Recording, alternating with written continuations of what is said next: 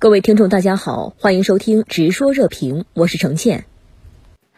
深圳卫视《决胜制高点》十月特别策划《老友记之两岸那些事》今天推出第四集《笃定》，特别邀请两岸关系和平发展协同创新中心主任、厦门大学台湾研究院特聘教授刘国深与他的岛内老友、澳门理工大学名誉教授邵宗海相聚云端，通过追忆他们多年来跨越海峡的友情故事，共叙两岸赤子心。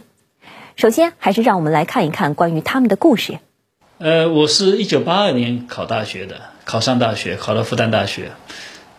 当时那个时候，其实中国大陆刚刚出台和平统一、一国两制的方针政策，所以对我的影响是非常大的。出生于福建省龙岩市，致力于以台湾研究为一生事业的刘国深，一九八九年七月进入厦门大学台湾研究所工作。三十三年来，一直坚守着自己研究的初心，深耕于岛内政治、两岸关系的研究。他提出的国家球体理论，不仅运用了宇宙天体知识，借鉴天体球体之形，而且融入了中国佛法的圆融思想。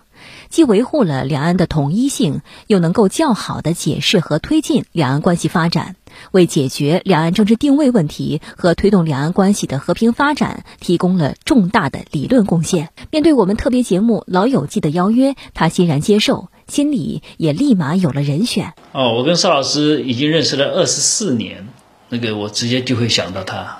这么多年来，我们之间形成了非常好的默契、信任、信赖的。关系，那么其次，他真的是那个非常了解两岸的问题，他又有同理心。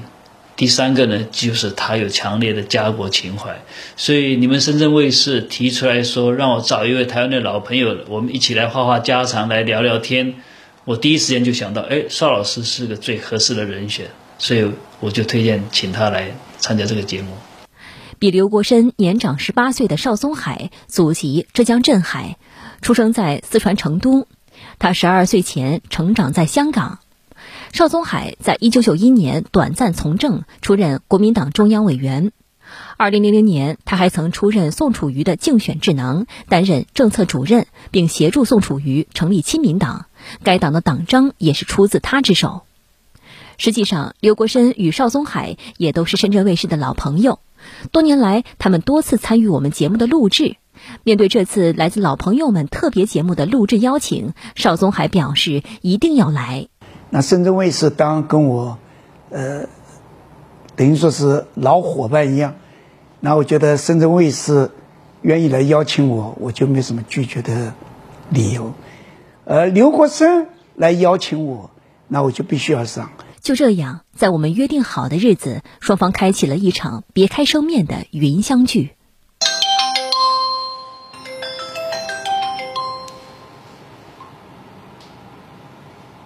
喂，国生，邵老师，晚上好。国生好，我们已经好久没见了。正好是二零二零年的一月份，台湾地区领导人选举结束完以后，我们一起在深圳做节目。那做完以后，后来就疫情了，我们就没办法面对面见面。对对对，二零二零年的一月，我已经是从澳门先回到台北，然后接到深圳卫视的，为了选举事情再赶过去。那时候我是直接回台北，没再回澳门的。是的，这个三年了，快三年了。呃，两年多的时间没见面了。我邀请您进入腾讯会议室。好，OK，我就等你了。国生好。那么，克奇，深圳卫视的著名主持人啊，我们都很熟悉。那么他知道我们今天有这个会面呢，他说他也要一起来。我们现在把克奇主持人请进来，好不好？好。嗯，呃，刘老师好，邵老师好啊，非常荣幸啊，能够参与。好。嗯。非常荣幸能够参与您两位老友的这个云端相见啊，呃，其实呢，我也是给我一个机会，呃，可以向两位老师啊，这个请教很多东西。刘老师，我听说啊，其实，在您和邵老师接触之前，实际上邵老师是您的研究对象，呃，你是要专门研究他作为一个政治实务的参与者，他的一些言论，他的一些言行。那么后来您和这个邵先生有了直接的这个交流，呃，您觉得和邵先生这个直接的交流和您对于他啊，只是把他作为一个研究对象进行一种远距离的交流，这种形成的这个差别大不大？您怎么样来看？呃，从一个远距离的研究对象转变成为您的一个好朋友，这个转变是怎么完成的？整个九十年代上半段，我都是在做台湾地区的民意机构的研究。那当时邵老师已经是知名学者，又是国民党的那个民意机构的党团的召集人之一。那么他的很多言行。我都会从报纸上、电视上看到，他就是我研究的一个对象，当然也是老师一辈的。呃，我对他个人是非常钦佩。一九九八年，我在上海在职攻读博士生的时候，当时有机会那个去参加一个活动，就见到了邵老师。那当时邵老师带着那个小孩，带着夫人。一起去了，在酒酒店大堂，给我的印象是非常的和蔼可亲，风趣幽默。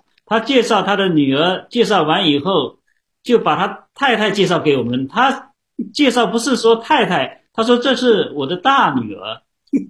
坦白说，当时还有不少人是相信了，所以你会感受到说，台湾的知识分子他们在很多地方是非常温馨的，非常有人文精神的。他很多事情做的是非常细心的，然后呢，我们在交流过程当中，你会发现说，你会了解到很多报纸、电视上所不了解的事情的另外的一方面。呃，我在这边也要再次感谢邵老师，邵老师对于我了解台湾呢，提供了非常多的帮助。他真的是呃一路一路带着我们去了解台湾，也支持了我们很多老师跟同学。进一步深入了解台湾，谢谢。嗯，